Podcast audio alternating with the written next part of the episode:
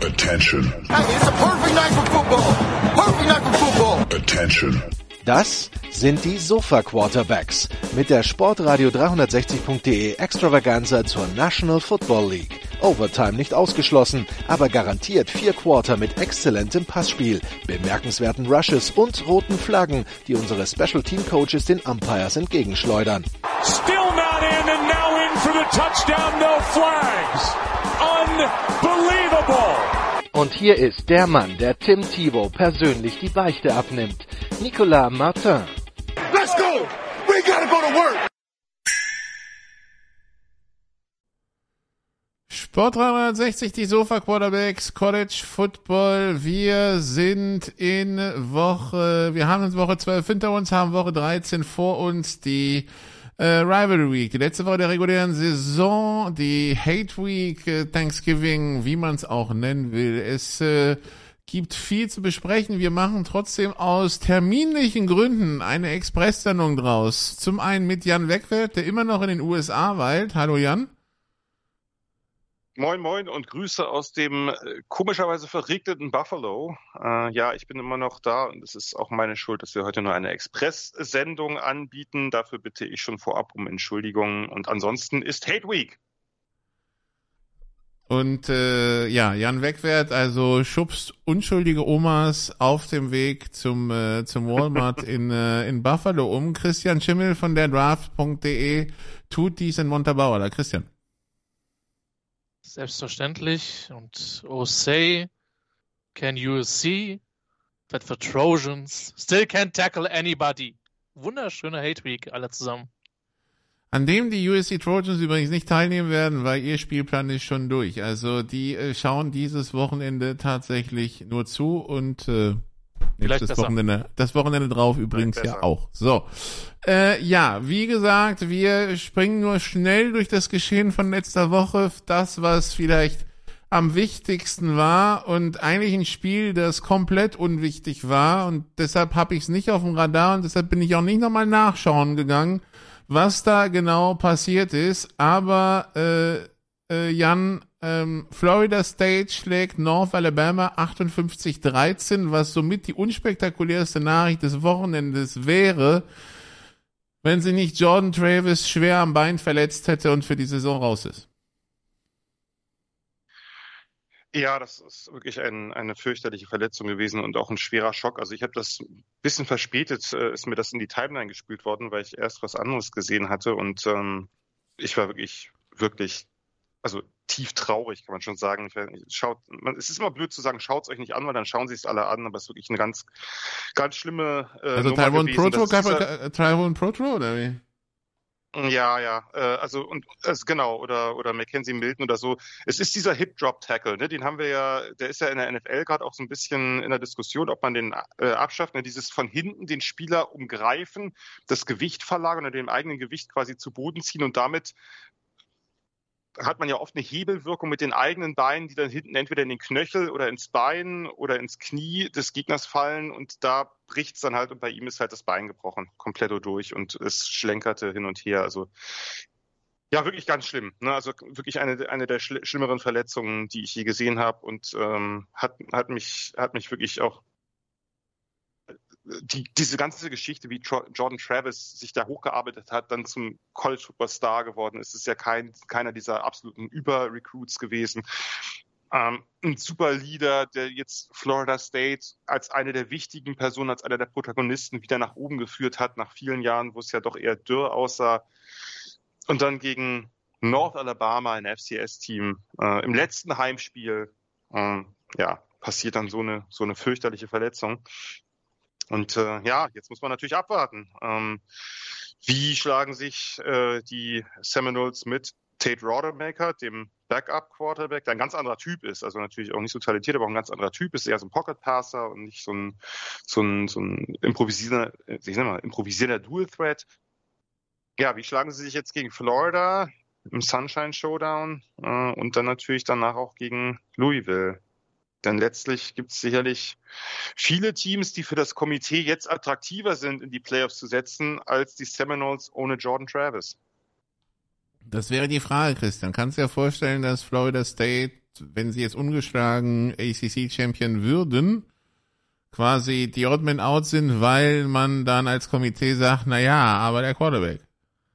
Ungeschlagen? Nein. Weil wir hatten das Ungeschlagen ja. ist schwierig. Wir hatten das ja hier in der, in der, in der Debatte schon mal, schon öfter. Naja, wenn, wenn, wir, wenn wir es kurz hochrechnen, nehmen wir an, wir haben einen ungeschlagenen Big Ten Champion. In? Wir haben ein. Ja, äh, wir können ja, wir können ja höchstens, wir können ja höchstens vier ungeschlagene Teams haben. Das ist das Korrekt. Problem. Sozusagen. Genau. genau, aber wir haben. Wenn, wenn FSU gewinnt, dann, kommen, sind sie drin. Und dann sind sie auch über einen One. Also die einzige Frage, die sich stellt, also das heißt, also, nee, die, die, das, das, das Komitee hat dann ein Problem, wenn Alabama Georgia schlägt. Das ist weil knapp. Weil, 30, 30 genau. 27 oder so. Und, und genau. weil dann müssen sie überlegen, ob sie Georgia draußen lassen. Richtig. Das ist, glaube ja, ich, der, die Horrorvorstellung gerade. Ne, oder den SEC-Champ genau. draußen lassen. Nee, den können sie nicht draußen lassen. Schade. Alabama kann nicht draußen sein, das, das, das wird nicht funktionieren.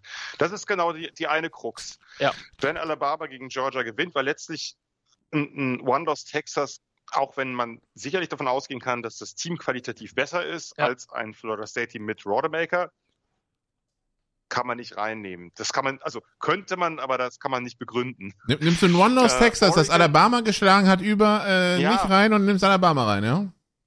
Nein, nein, nein, nein, nein, nein. Ich meinte jetzt gegenüber FSU, gegenüber einem so, ungeschlagenen ja. FSU.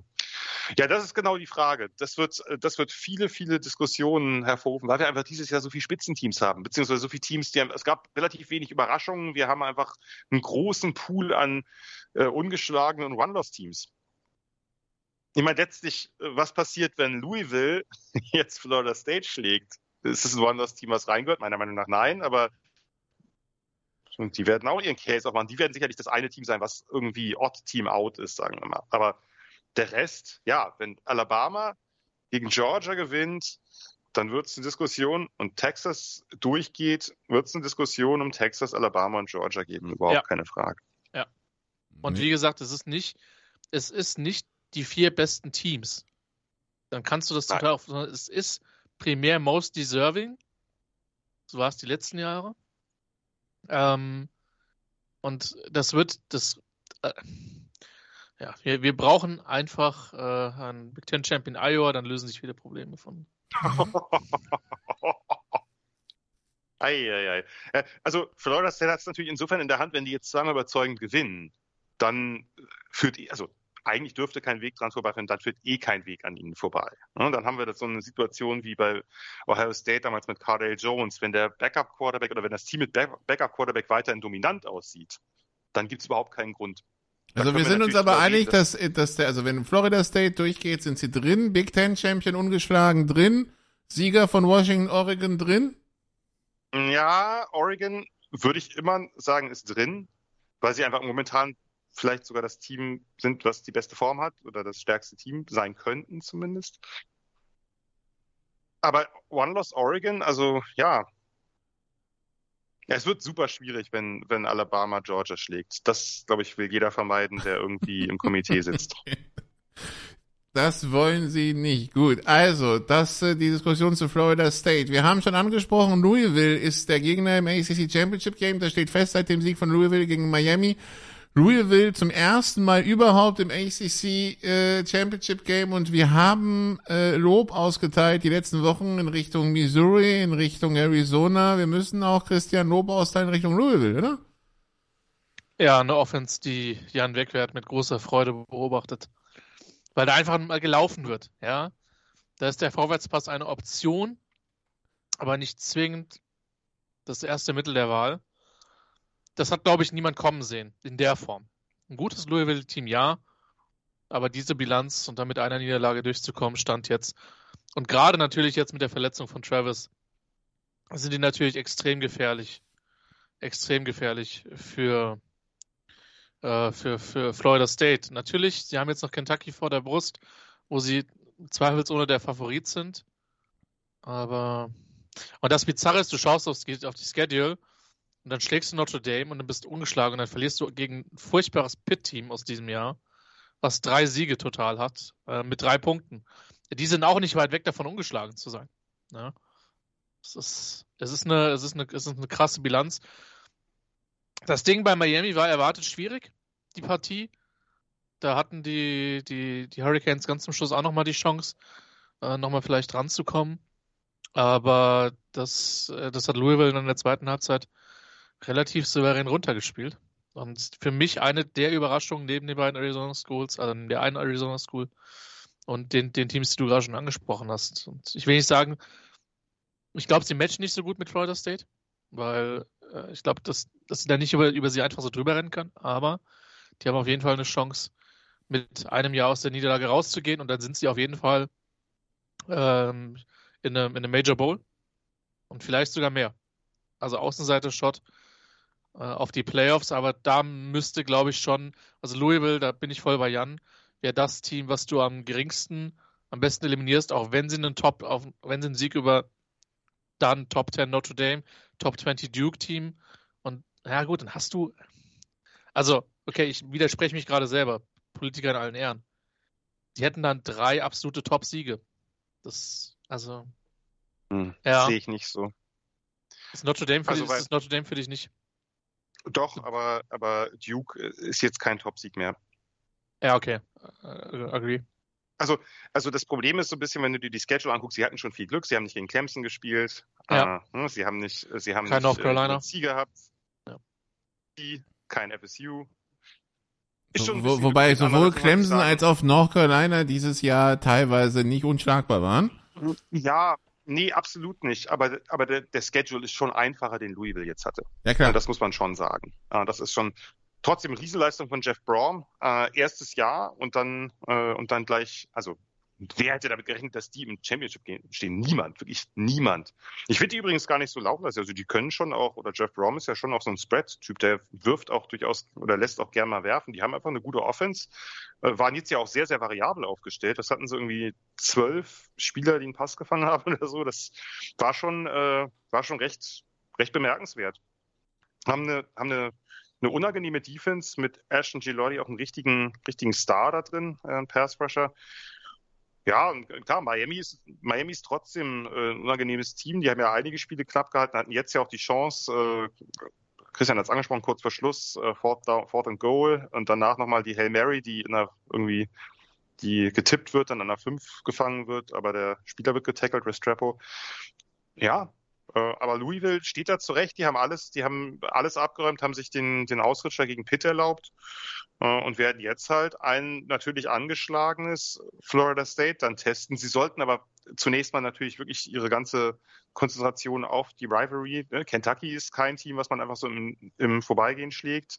Gerade eben in dieser eigentlich ja vor allem Basketball-Rivalry Kentucky-Louisville. Denn wenn sie das gewinnen, dann sieht's relativ gut aus für einen Major Bowl. Und dann können sie höchstens auf 10 und 2 droppen. Und das will ich erstmal sehen, dass man dann irgendwie ein Drei-Loss-Team da drüber äh, rankt oder so. Und das, ähm, also da haben sie dann ganz gute Karten, solange sie sich nicht von, von FSU mit Rodemaker abschlachten lassen. Gut, also so viel zu den Lobeshymnen zu Louisville. Dann äh, wir gratulieren Iowa ganz herzlich, Christian, zur Qualifikation fürs Big Ten Championship Game. Ein souveränes, souveränes 15 zu 13 gegen Illinois.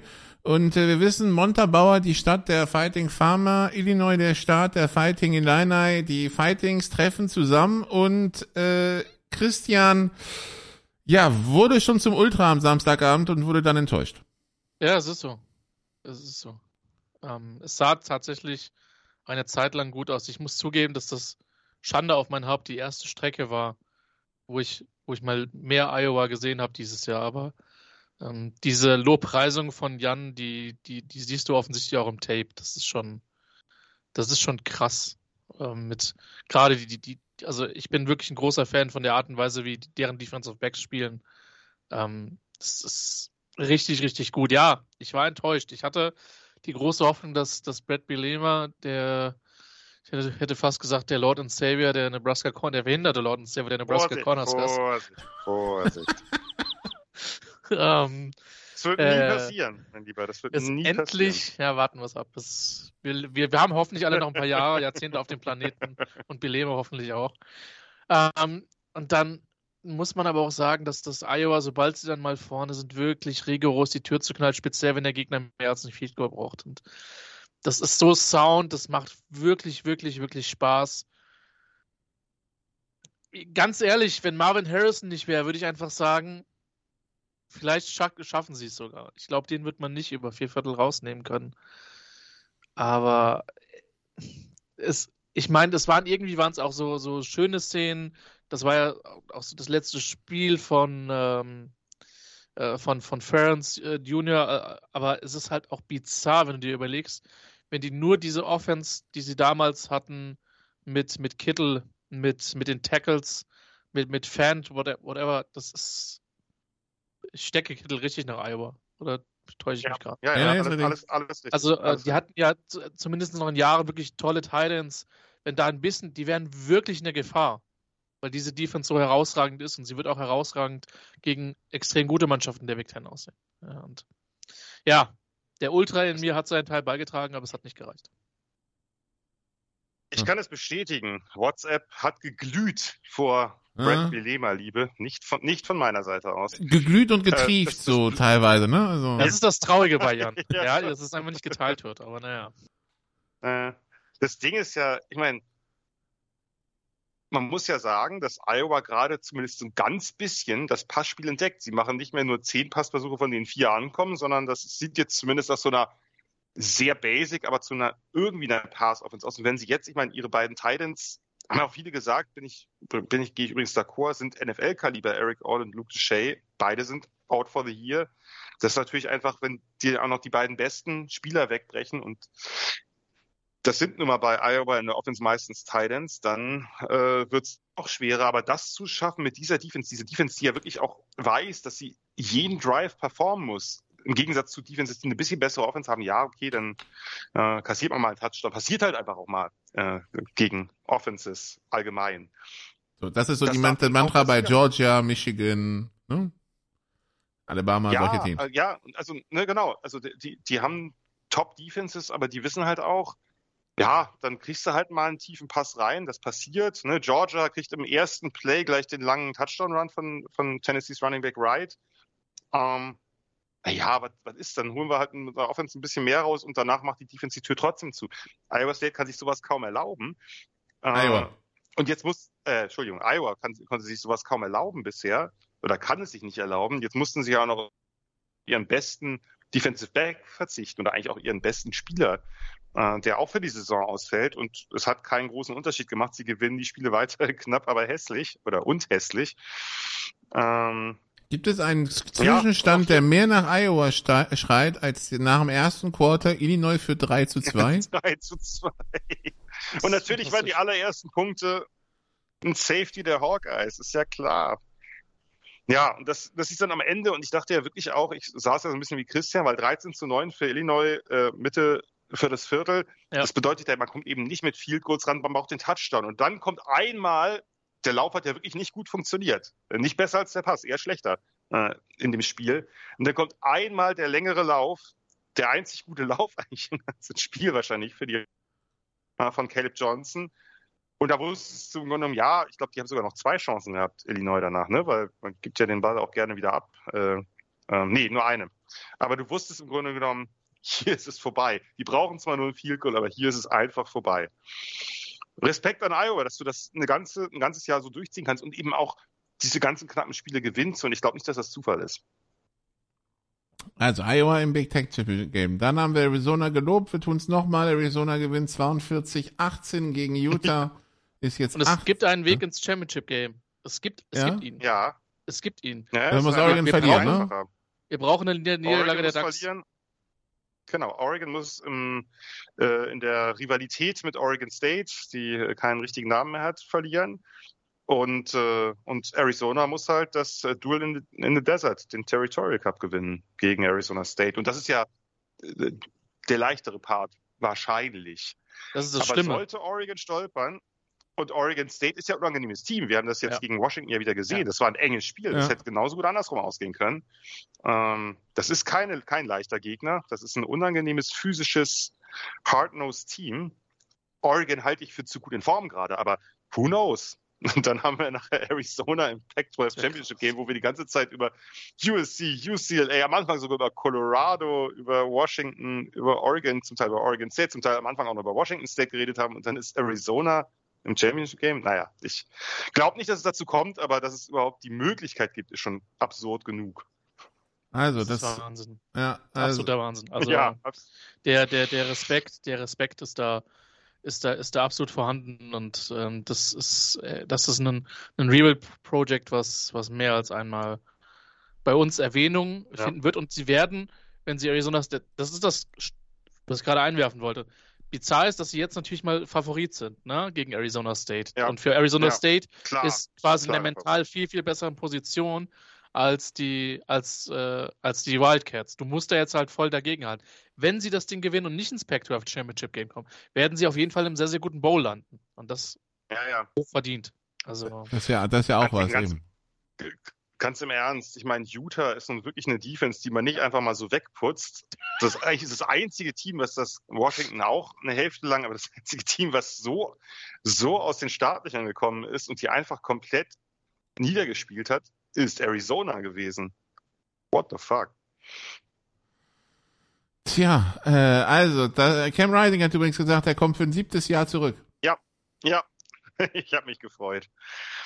Irgendwann im Rentenalter äh, beendet er dann seine College-Karriere. 2057, Cam Rising gegen USC, er, genau, ja. Er, er und Case Keenum werden irgendwann Schaukelstühlen gegenübersetzen und sagen, weißt du noch, tief im Mittleren Westen. So, dann noch äh, sei erwähnt, Clemson schlägt North Carolina 31-20, eine Saison zum komplett vergessen für North Carolina. Ähm, und ansonsten. Was, äh, was sagt's? Ja? Was äh, sind die Töne aus Spartanburg? Ist die Frage. Ja, keine Ahnung. Wir wissen nicht, wie es Tyler geht. Du bist in den also USA, du müsstest da mal vorbeischauen, ob du Tyler findest. Was mich nervt, das hat halt funktioniert, ne? Das, das ist das, was mich nervt. Seitdem haben die nur noch gewonnen. Das ist das, was mich so ärgert. Meinst ja. du, das war, meinst ja. du, das, meinst du, das war alles geplant? Das ist eigentlich ein Sohn von, äh, von Dabo Sweeney, der da angerufen hat und sie als Teil, als, als, als aus Spartan, als Teil aus Spartanburg ausge, ausgegeben hat. Vermutlich nur, um das dann der Mannschaft permanent in der Kabine vorzuspielen. Und trotzdem, und jetzt nochmal kurz Big Picture, Clemson wird auf Dauer seine Stellung verlieren, wenn man das Transfer Portal ignoriert, wenn man so oldschool ist wie, wie Swinney. Das Ding war gut für ihn, für seine Reputation. Ich glaube nicht, dass er je auf dem Hotseat war, aber der Punkt ist, du wirst den Anschluss halt verlieren, weil recruiting-technisch haben es andere Programme ohnehin leichter. Clemson lebt von seiner Reputation. Ja. Wenn die weg sind, sind die ein mittelmäßiges ACC-Programm. Maximal. Wie sie jahrelang waren. Boah, jawohl, jawohl. Ja, ist doch so. Trotzdem, ich bleibe dabei, diese Saison ist trotzdem eine Freak-Saison. Die könnten, also die Niederlagen, die die gesammelt haben, die waren schon in ihrer Kombination insbesondere relativ einzigartig. Die könnten mehr als sieben Siege haben. Das, äh, das ist kein schlechtes Team dieses Jahr. Das ist, äh, das wird irgendwer vielleicht auch im Bowl noch zu spüren bekommen, wer weiß. Gut, okay. Ansonsten, Northwestern ist Bowl eligible, meine Damen und Herren. Äh, ja. Hätte man auch vor der Saison vielleicht nicht gedacht, aber Respekt. Und das Interim ist weg, ne? Streicht, ja, David Braun ist jetzt äh, regulärer Headcoach und streicht es vielleicht. Niemand hätte es gedacht. Nach ja. der letzten Saison und dann den ganzen Querelen äh, mit Fitzgerald, das, das ist, äh, das ist eine Riesenleistung. Das ist eine Riesenleistung mit dem mit Abstand untalentiertesten Kader in der Big Ten West, die eh nicht super talentiert ist, aber das ist wirklich mit Abstand der schwächste Kader. Damit jetzt Bowl eligible zu sein, wow, wirklich wow. Das ist doch schön. Und ansonsten unter den Ungerankten, die, die Wows der Woche, äh, Christian USC wird von UCLA komplett verprügelt. Boah, das, das war krass. Ich habe ich hab meinen Augen nicht getraut, gell. Also, also 2038 ist der Endstand, aber es fühlte sich übel an. USC ist übrigens nach der Niederlage, ich muss gerade mal gucken, nachdem sie gegen, ähm, nachdem sie Arizona, was war das, zweifache Overtime geschlagen hatten, mhm. sind sie, glaube mhm. ich, 1 und 5 oder 0 und 5. 1 und 5. gegen Kalifornien, 1 und 5 gegen Kalifornien, dieser einen Punkte-Sieg. Ich wollte gerade sagen, selbst das war jetzt nicht zwingend überzeugend. Ja. Nee, das war mit Two-Point-Conversion, glaube ich, von Kerl am Ende, ne? Die sie genau. nicht, ja. die sie nicht verwandelt haben, wo sie versucht haben, das Ding zu entscheiden. Alter Schwede ist das Downhill gegangen. Ja. Alter, alter Schwede ist das Downhill gegangen. Aber da ist der Schritt, der Schlitten aber mal den ganz steilen Abhang runtergerutscht. Das habe ich in der Form. Und wenn man sich mit Schnee und Schlitten auskennt, nee. dann in Los Angeles. Ja, natürlich, klar. Aber das war, das war, also das hätte ich nie gedacht. Und auch UCLA war ja jetzt die letzten, die letzten nee. Wochen jetzt alles andere als total überzeugend.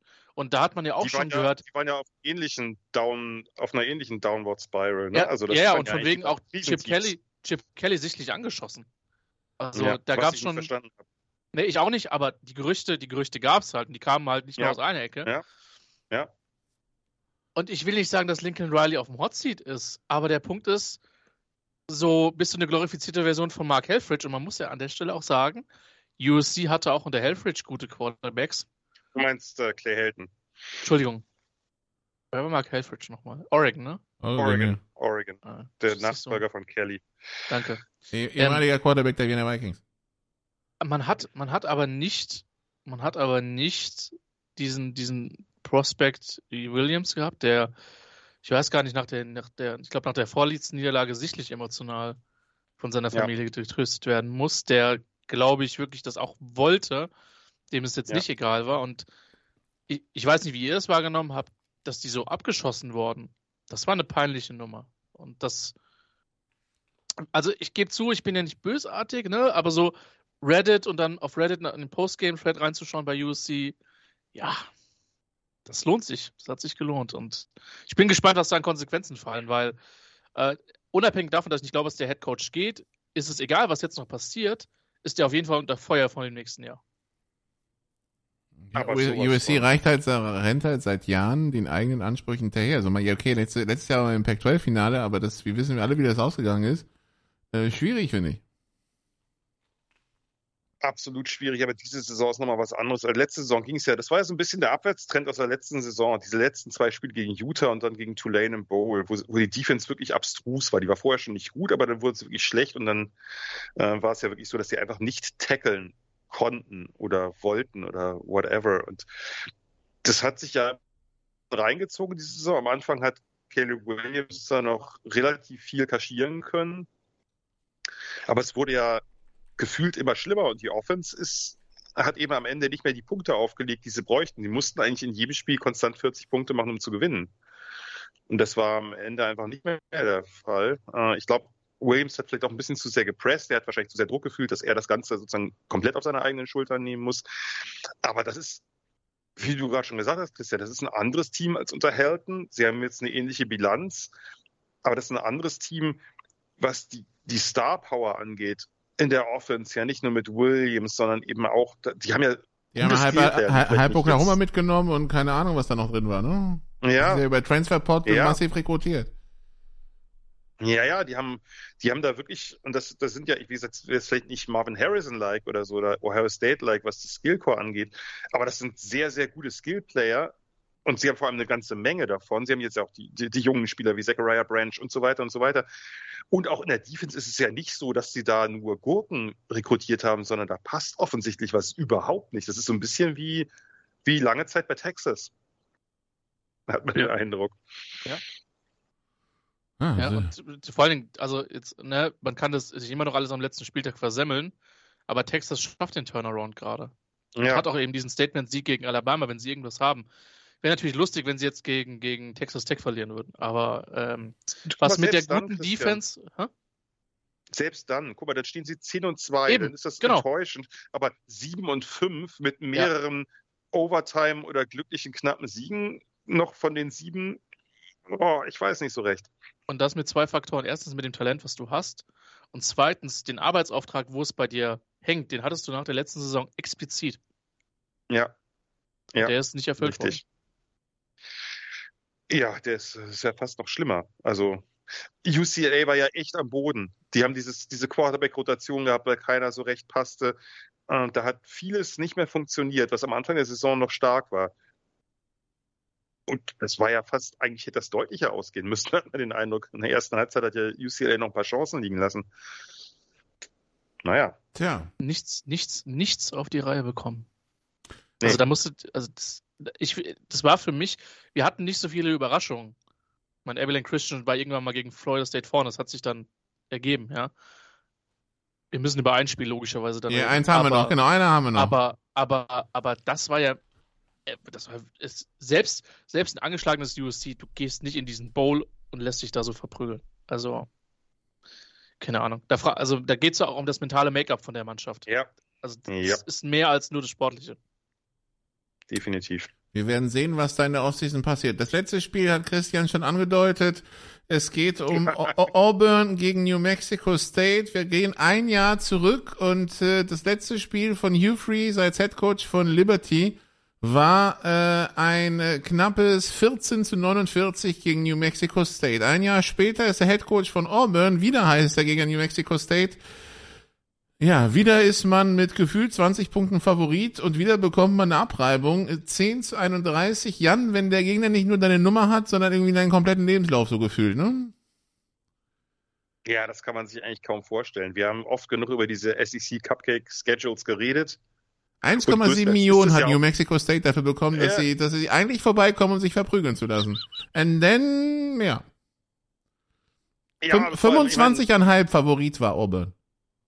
Ja, und das war letztes, das war bei Liberty gegen New Mexico State war das nicht ganz so, aber auch relativ hoch, äh, wenn ich mich recht erinnere. Da war, war die Favoritenrolle auch sehr, sehr klar auf der Seite der Flames und auf der Seite von Hugh Freeze. Und ja, offensichtlich äh, kann, kann New Mexico State äh, mit äh, mit Hugh Freeze und dem Style, den Hugh Freeze halt spielen lässt, offensichtlich äh, ganz gut umgehen, möchte man sagen.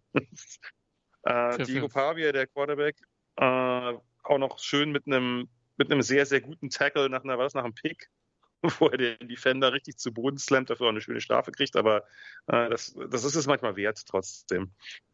Äh, ja, das, das ist natürlich für, für Auburn, also man hat jetzt diese Harrison-Jahre gehabt, die enttäuschend waren und dachte, jetzt geht's, jetzt geht's nach oben.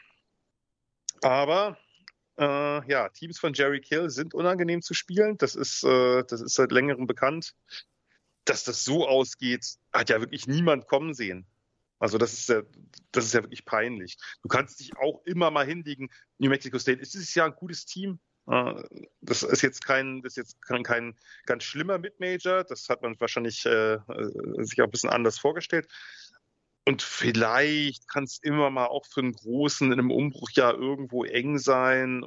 Kannst mal unglücklich verlieren, sollte nicht passieren, aber ist schon den Besten passiert, ist auch Nick Saban schon passiert im Umbruchjahr.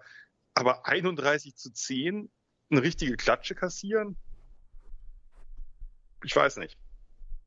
Also, wie gesagt, das Ding ist ja, zwei Punkte sind mir wichtig. Also erstmal New Mexico State für mich einer der größten Turnarounds. Ja, die könnten im Finale gegen, äh, gegen Liberty stehen in der Conference USA. Die haben ja über Jahre, haben die gefühlt die stehen, keine... Die stehen, die stehen, stehen schon im Finale. Ja, okay. ich glaube auch. Ja, weil, weil Jacksonville State äh, kommt ja aus der FCS und die haben genau wie James Madison diese Sperre für zwei Jahre. Achso, okay, gut, dann äh, stehen sie da schon. Wunderbar. Und wir sind uns einig, dass Jerry Kill der Typ mit dem, mit dem Eis in der Seitenlinie bei Minnesota war, richtig? Genau, und der, der halt dieses Problem mit Epilepsie hat, warum er immer mal Richtig. wieder aufhören musste zu coachen. Richtig. Und das wäre, also ich meine, das Ding ist, wenn dem jetzt nicht, ob der das dann macht, ist eine andere Nummer. Aber wenn dem nicht zumindest Angebote reinflattern, dann weiß ich es nicht. Ja. Weil das war ein Programm, was nur aufs Maul bekommen hat die letzten Jahre. Ja. Also, aber der will wahrscheinlich wirklich auch seinen. Ich glaube, der muss so ein bisschen gucken, dass alles passt, also dass ja. auch das Surrounding passt und so. Von daher kann es auch sein, dass New Mexico State dann vielleicht jetzt einfach mal Glück hat und einen, und einen klaren Power 5 Coach halt in den ja. Mid-Majors äh, beherbergen darf. Wer weiß. Ich habe den Score gesehen und habe gedacht, was ist denn jetzt los? Ist das falsch ja, rumgeschrieben? Sowieso, du warst sowieso erstaunlich humorig dieses Mal, Christian, bei WhatsApp. Äh, du äh, hat so ein bisschen Zickos-Komitee-Anleihen, hatte ich den Eindruck. Ja, wir müssen, wir müssen echt mal gucken, äh, dass wir irgendwie mal auf irgendeinem äh, sozialen Medienkanal irgendwie so Live-Reactions äh, dann mal dann mal machen. Das äh, könnte sehr, sehr lustig werden zu bestimmten Zeiten. Bin ich sofort dabei. Ja, dann lass uns das Dann, dann planen wir das mal für nächstes Jahr. Ja, genau. Gut. Dann, äh, ja, dann schauen wir auf nächste Woche, die Rivalry und ähm, was heißt nächste Woche? Also dieses Wochenende, Donnerstag, Freitag, Samstag, College Football en masse. Es geht los, wie immer in der Nacht von Donnerstag auf, auf Freitag. Und ich glaube, Jan freut sich bestimmt schon ganz, ganz besonders drauf. Der Egg Bowl. ja. Die, die Rivalry in Mississippi, diesmal bei Mississippi State gegen Ole Miss. Ole Miss auf 13 gerankt. Ole Miss ist auch Favorit mit 10,5. Ja, also eigentlich geht's ja heute schon los. Äh, man kann das nicht wirklich Rivalität nennen, weil es keine ist. Äh, aber meine Bulls spielen ja heute in der Nacht von äh, Dienstag auf Mittwoch, äh, wenn man das aus europäischer Perspektive betrachtet. Hier ist es abends. Aber ja, natürlich, das erste, der erste Kracher ist natürlich immer Thanksgiving, der Egg Bowl. Und vor allem das Schöne ist ja, beim Egg Bowl geht's dieses Jahr richtig um was, weil Mississippi State braucht noch einen Sieg, um Bowl-eligible zu werden. Und Ole Miss braucht den Sieg, um sich für einen New Six Bowl zu qualifizieren. Das heißt, für beide sind die Stakes relativ hoch und das kann nur gut werden. Leute, es kann nur gut werden. Und das ist auch ganz egal, ob Mississippi State gerade den Head Coach ausgetauscht hat, aber die Spieler werden sehr motiviert sein und ich hoffe, es muss, es muss doch wieder irgendwas geben. Sei es ein pinkelnder Hund, sei es eine Massenprügelei, irgendwas muss da passieren. Und meistens passiert ja auch irgendwas. Und äh, das, ist, das ist das Schöne. Ähm, das Schöne für mich ist natürlich, dass ich das Ganze hier dann einfach zur besten Abendzeit mir reinziehen kann. Ähm, ist, eine, ist eine gute Frage, ob ich. Äh, wie viel ist, Miss, äh, wie viel ist Ole Miss Favorit? Zehneinhalb. Ich habe es immer noch nicht verstanden. 10,5. 10,5. 10,5. Ähm. Oh. Nee, ich glaube, es wird knapper. Ich gehe davon aus, dass Ole Miss das gewinnt, aber das wird bestimmt so ein, so ein enges Spiel mit vielen Unsportlichkeiten. Darauf stehe ich bei sowas dann in der Tat doch total. Gut, dann am äh, Freitag geht's weiter ab 18 Uhr mit Oklahoma gegen TCU. An dieser Stelle sei kurz erwähnt, dass die Big 12 neue Tiebreaker eingeführt haben, die so verwirrend sind, dass Samstagabend Menschen dachten, Texas wäre schon fürs Big 12 Finale qualifiziert was sie aber noch gar nicht sind. Irgendwie wäre es auch sehr einfach gewesen, wenn Oklahoma gegen Kansas äh, State gespielt hätte, haben sie aber nicht. Deshalb einmal kurz die Playoff-Szenarios. Ich werde sie nur einmal vorlesen und dann habt ihr es alle verstanden. Texas ist im Big 12 Championship, wenn sie gewinnen gegen Texas Tech oder wenn sie verlieren und Oklahoma State verliert oder wenn sie verlieren und Oklahoma, Oklahoma State und Kansas State alle drei gewinnen. Oklahoma State ist im Big 12 Championship Game, wenn sie gegen BYU gewinnen und Texas gewinnt oder wenn sie gegen BYU gewinnen und Texas verliert und Kansas State verliert. Außerdem können sie gegen BYU verlieren, wenn Texas gewinnt und Oklahoma verliert, sind sie trotzdem im, im Big 12 Championship Game, ebenso wie wenn sie gegen BYU verlieren und Oklahoma und Kansas State verlieren. Oklahoma kommt ins Big 12 Championship Game, wenn sie gegen TCU gewinnen und Oklahoma State verliert oder wenn sie gegen TCU gewinnen oder te und Texas verliert und Kansas State verliert und Kansas State kommt ins Big 12 Championship, wenn sie gegen Iowa State gewinnen und Oklahoma State und Oklahoma verlieren oder wenn sie gegen Iowa State gewinnen und Texas verliert. So, nachdem das geklärt ist, Oklahoma gegen TCU, Christian, Oklahoma mit 10. Jan, Jan? Ganz kurz nur. Wenn alle drei Verfolger verlieren, dann wird es nochmal muddier. Also dann haben wir ja noch weitere Teams, die da reingrätschen könnten, aber das lassen wir jetzt mal raus. Stimmt, ja. Äh, Herr Martin, ich hätte nur noch die Frage, was passiert, wenn das Flutlicht ausfällt und das Spiel unentschieden steht? Das ja, müssen dann, Sie äh, mir nochmal erklären. Ähm, für TCU geht es in der Partie noch um was? Bowl Eligibility. Ja. Boah, das Ding ist, ich vertraue den TCU outright. Chaos. Ja? Okay. TCU outright. Ich, äh, das Ding ist, Oklahoma ist zu Recht Favorit, aber ich vertraue den Sooners dieses Jahr nicht. Die waren so shaky in bestimmten Spielen. Nee, TCU. Also dann, dann müssen wir noch dann direkt dahinter, Christian, du, da musst du noch mal ran. Nebraska gegen Iowa. Ähm, es geht um Eligibility für Iowa. Es sind zwei Teams mit. Nebraska. Äh, äh, für Nebraska, ja, Nebraska. Äh, es geht um, es sind zwei Teams, die, sagen wir mal so, eine nicht so ganz konkurrenzfähige Offense haben, vergleichsmäßig, vergleichsweise mit ihrer Defense. Das eine Team tendiert dazu, Spiele spät zu verlieren, das andere sich spät zu gewinnen. Ich fange mit dem Over-Under an, 26,5. Es ist halt wieder ein neuer Rekord. Das dritte Mal. Ja, aber wenn, wenn die so weitermachen, ist, wenn die so weitermachen, steht irgendwann eine Eins vorne. Und äh, ja. Christian, nur für dich, Nebraska Favorit mit zweieinhalb. Nein, echt? Ja, ja, doch steht so drin, das muss mir einer erklären. Äh, Team of Destiny. Iowa gewinnt das Ding mit einem Field Goal. Und Under. Ich nehme das Under. das ist, also ich nehme wirklich das Under.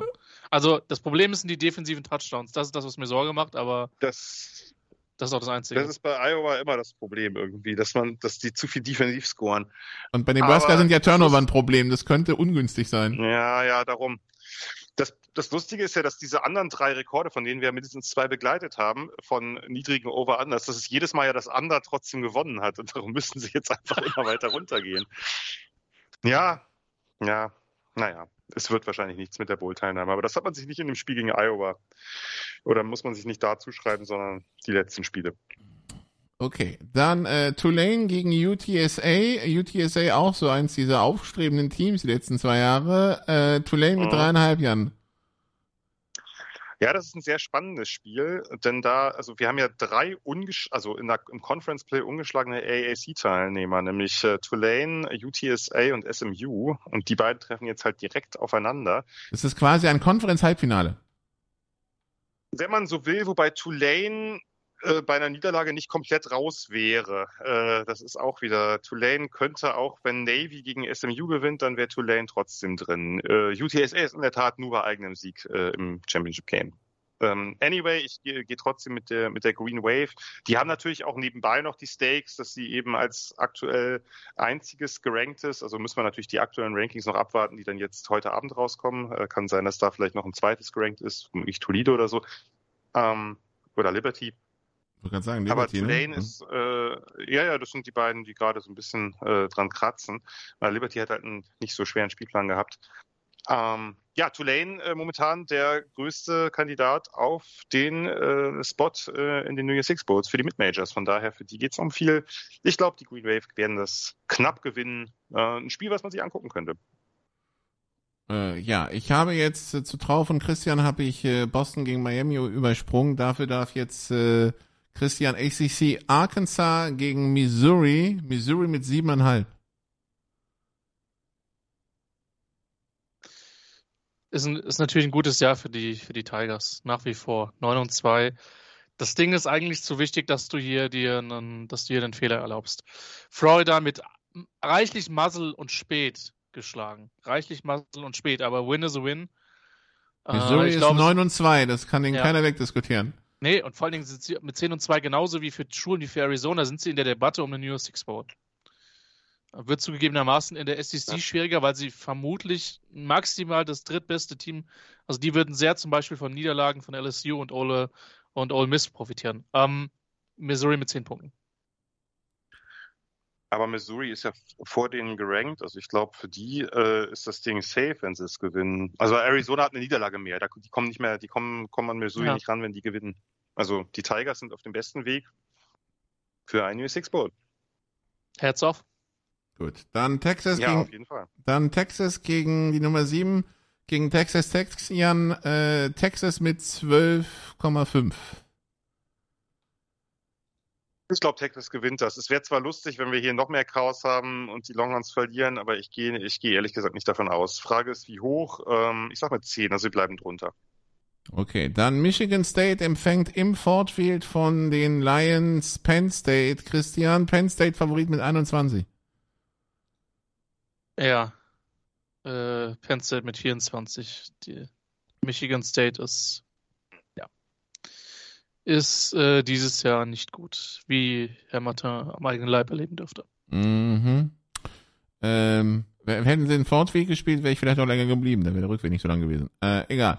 So, Oregon gegen Oregon State, Jan. The, the Rivalry with No Name oder so. Äh, die 8, nee, die, die 6 gegen die 11. Oregon mit 13,5.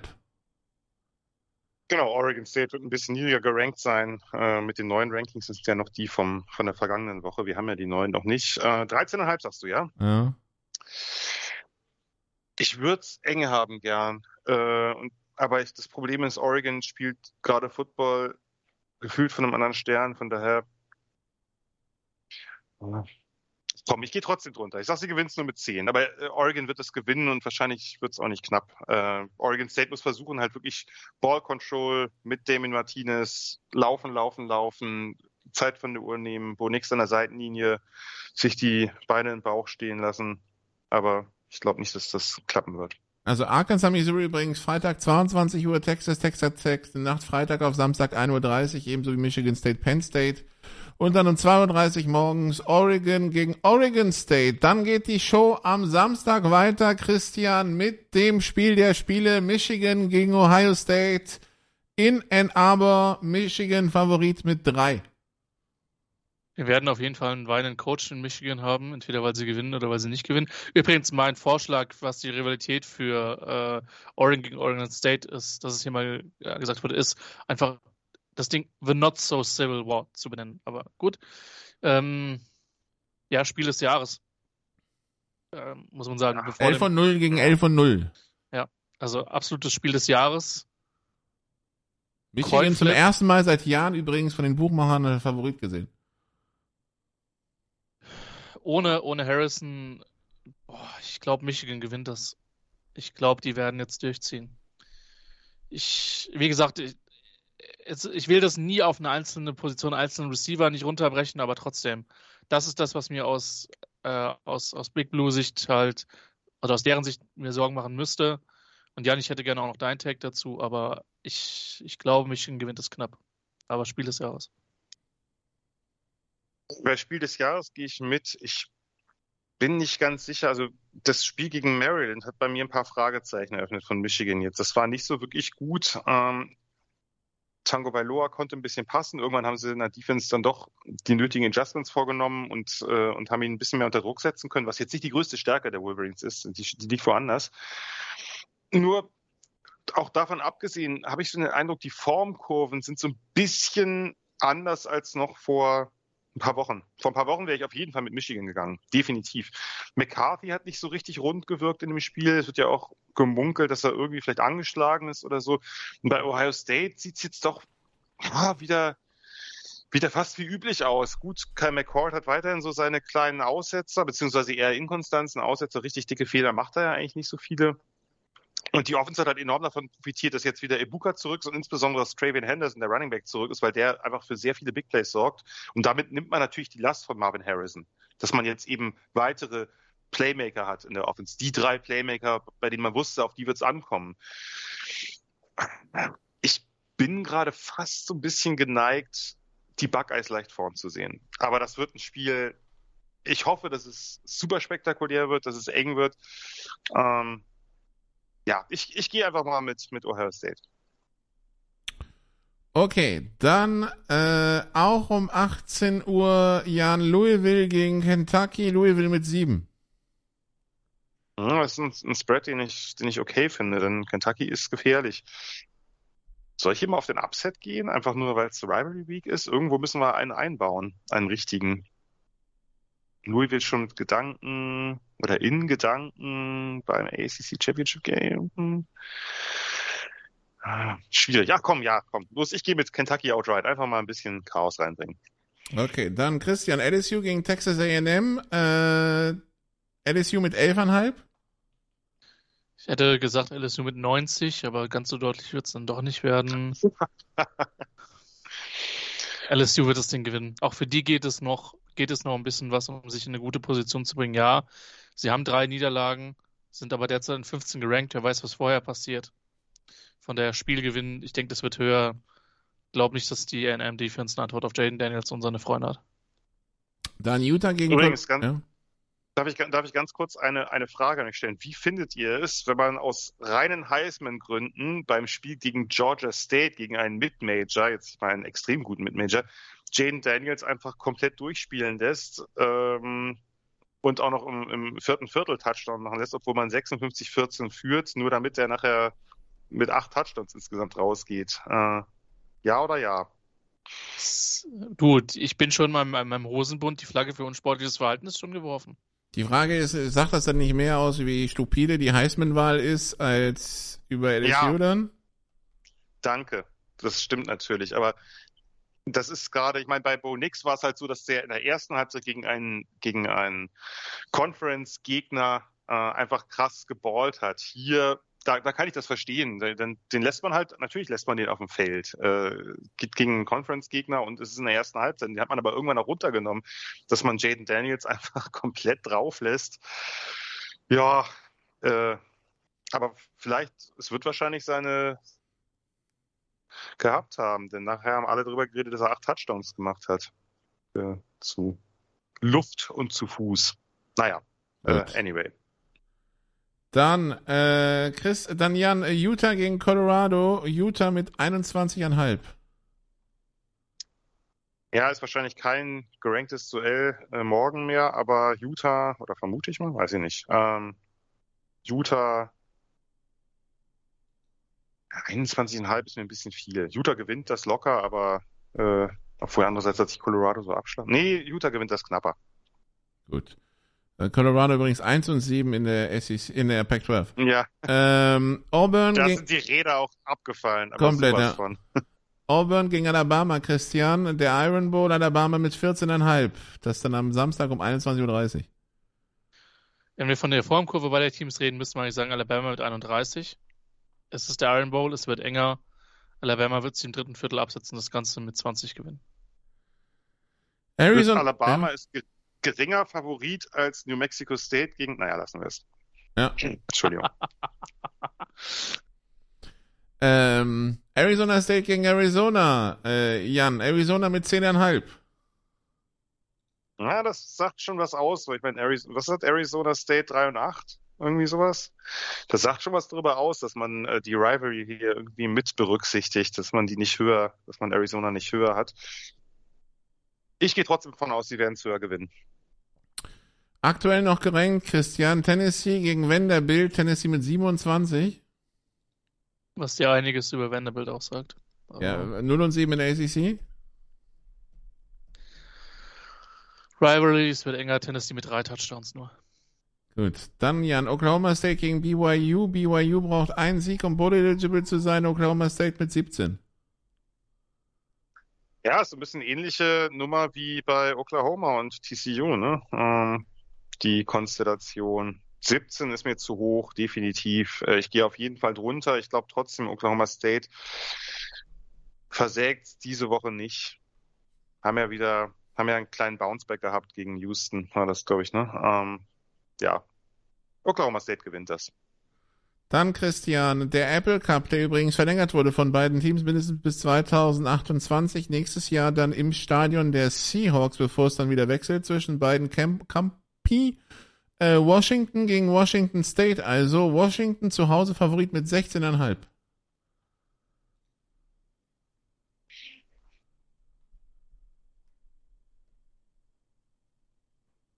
Christian ist sprachlos. Entschuldigung, drei Jahre in die Pandemie rein und immer noch, immer noch zu dumm, das Mikro ist hier in Muten. Ähm, ähm, egal. Ich habe schon, ich wiederhole mich jetzt nochmal, auch wenn es äh, nur ich äh, hören konnte. 4-0 gestartet, sechs Spiele in Serie verloren, dann Colorado vermöbelt. Das ist das Jahr von Washington State. Für die geht es noch um Bull Eligibility. Ich glaube, es wird enger, auch wenn die keinen guten Lauf haben. Washington darf sich das auf keinen Fall nehmen lassen. Wäre die zweite Playoff-Teilnahme. Es gab damals ein gar nicht mal so krass deutliches Halbfinale gegen Alabama was man verloren hatte. Auch wenn man da offensiv wenig drin konnte. Jake Browning. Genau. Richtig. Washington muss es gewinnen. Bei allem. Das, also das wäre natürlich die, die, ultimative, die ultimative in Suppe spucken von Washington State auswärts das Ding zu das Ding zu holen. Also, aber äh, Washington mit einem Touchdown. Auswärts die eigene Bowl Eligibility klar, oder das eigene Bowl Game klar machen und dem Gegner die Playoffs versauen, dem Erzrivalen ist natürlich, wäre natürlich eine sehr schöne, ein sehr schönes Trio, aber glaube ich auch nicht. Wenn Washington State das gewinnt, dann löst der Pac-12 Commissioner die Pac-12. Ah, sorry. ähm, naja, dann hat, hat, hat Oregon immer noch die Chance auf die Playoffs. Washington ist dann wohl raus.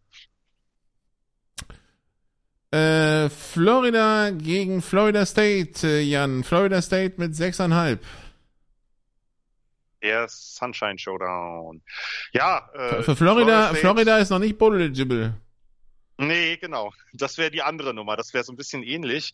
Und Florida State spielt ja mit, mit Rodemaker mit dem Backup. Das Problem ist, Florida, Graham Mertz hat ja eine überraschend gute Saison gespielt. Der hat sich über das Schlüsselbein gebrochen. Das heißt, die treten auch mit dem Backup-Quarterback an. Max Brown heißt er, glaube ich, und der ist komplett unerfahren. Der hat seine ersten relevanten Snaps äh, ja gegen Misu gesehen jetzt gerade. Und von daher, ähm, ja, nee, ich glaube, dass, dass Florida State das, das trotzdem klar gewinnen wird. Die haben mehr Lösungen und wahrscheinlich auch ein bisschen besseres Passspiel im Duell der Backup-Quarterbacks. Äh, dann Christian Stanford gegen Notre Dame. Notre Dame mit 26. Notre Dame vermutlich deutlicher. Ich möchte nur auf eine Sache hinweisen, die David Lombardi getwittert hatte. Es gibt Ex-Komitees, sowohl bei Stanford als auch bei Cal. Die ständen sich dann gegenüber, bevor dann Cal sich diese Trophäe geschnappt hat. Ein sehr, sehr bizarrer Ritus äh, findet man in den einschlägigen sozialen Medien, aber sportlich das Ganze vielleicht nicht ganz so relevant an diesem Wochenende. Dann Georgia Tech gegen Georgia, Jan. Georgia mit 24.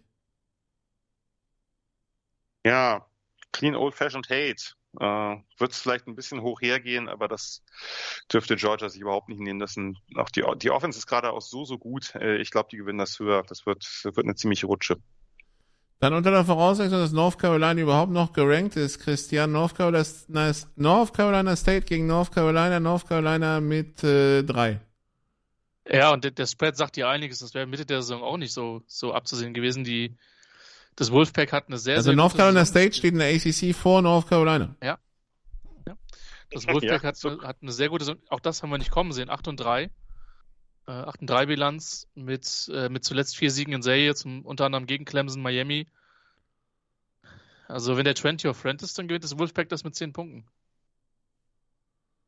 Äh, reden ja. wir dann über, äh, wie wackelt dann die Welt in North Carolina? Weil, also. Also, äh, also der Punkt ist heute. Gesagt, er kehrt zurück. Genau, richtig. Die Gerüchte gab es, aber die Aussage war, die vom Athletic Department, Mac ist unantastbar und der kommt zurück. Okay, gut. Ja, vor, aber vor allem auch von sich selbst, weil der ist über 70, ne, dass er selber auch entscheiden musste, erstmal will er überhaupt noch ein Jahr. Also beide, beide Seiten haben gesagt, ja.